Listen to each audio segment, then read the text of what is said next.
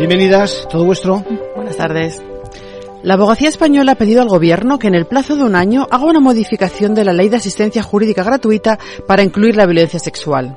Esta fue una de las principales conclusiones de las decimoprimeras jornadas de abogados y abogadas de violencia de género organizadas por el Consejo General, que tuvieron lugar la semana pasada en Granollers con un mensaje claro. No se puede dar paso, un paso atrás en la lucha contra el maltrato. Y por ello la presidenta del Consejo, Victoria Ortega, ante la alarmante cifra de 49 mujeres asesinadas en lo que llevamos de año, alertó contra las voces que niegan esta violencia. Tenemos que acabar con todo tipo de negacionismo que está obstaculizando la marcha de todo el trabajo que se desempeña para acabar con la violencia machista.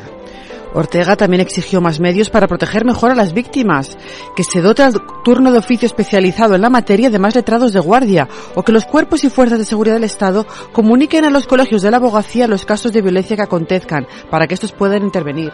En el encuentro participaron más de un centenar de abogados y abogadas especializados en esta materia. Durante las jornadas se analizó la reciente modificación del Código Civil para limitar el régimen de visitas a los condenados por maltrato. Fernando Rodríguez Santocilde es el presidente de la Subcomisión de Violencia sobre la Mujer de la Abogacía Española.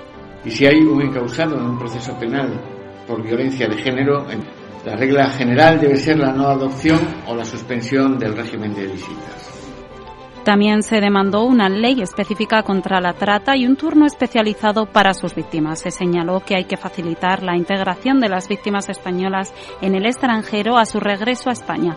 En las conclusiones también se recomendó a todos los órganos judiciales que apliquen la perspectiva de género en su toma de decisiones y se volvió a exigir la preceptiva asistencia letrada a las víctimas antes y en la formulación de la denuncia a fin de que la víctima tenga conocimiento del procedimiento que se va a iniciar, de sus consecuencias y de su posibilidad de éxito.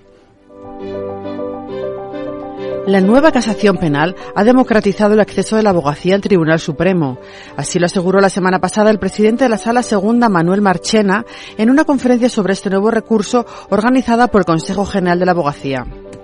La reforma de 2015 ha desaristocratizado el recurso de casación penal. Antes era un recurso solo al alcance de los grandes penalistas. Bueno, pues ahora todos los juristas que cada mañana se enfrentan a un juicio penal saben que pueden llegar al recurso de casación.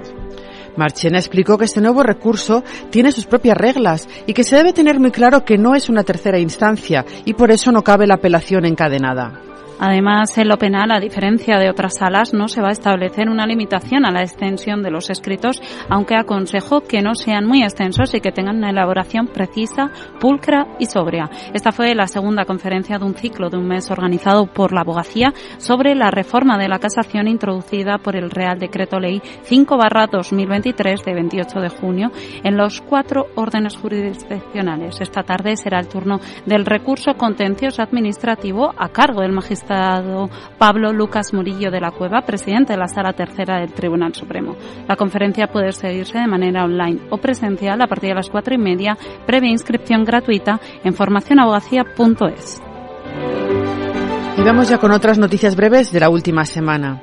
Condenado por coaccionar a su abogado con 11 llamadas y 35 mensajes de WhatsApp en media hora. La Audiencia Provincial de Navarra ha condenado al cliente de un abogado de oficio por un delito leve de coacciones a pagar una multa de 240 euros y una indemnización de 200 euros al letrado afectado por el daño moral ocasionado exoneran una deuda de casi 3.700.000 euros a la balista de una empresa en virtud de la ley de segunda oportunidad. El importe perdonado incluye créditos ordinarios y subordinados con entidades financieras y créditos públicos a la seguridad social y Hacienda, aunque estos están sujetos a un plan de pagos por el que el deudor deberá abonar 400 euros al mes durante los próximos cinco años, según la sentencia. La audiencia de Guipúzcoa estima que la abogacía de oficio ejerce una función pública. Así lo afirma el auto sobre el caso de un abogado del turno de oficio que fue agredido por un cliente. El fallo indica que la abogacía de oficio participa del ejercicio de funciones públicas y en este caso se constata la existencia de indicios de la comisión de un delito leve de maltrato.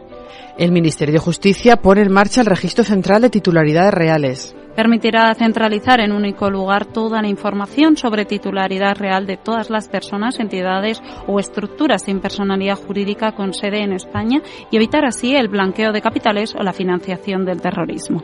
Y con eso terminamos por hoy. Hasta la semana que viene. Muchas gracias. Gracias. Gracias.